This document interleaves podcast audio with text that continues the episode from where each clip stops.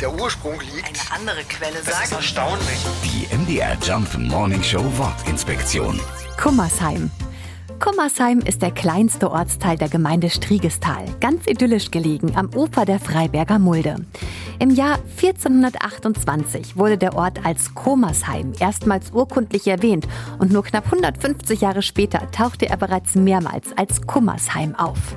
Die Herkunft des Namens ist nicht eindeutig überliefert, aber eins ist klar.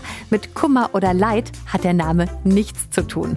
Es ist viel wahrscheinlicher, dass der Ort seinen Namen von der damals ansässigen Adelsfamilie Kummer bekommen hat.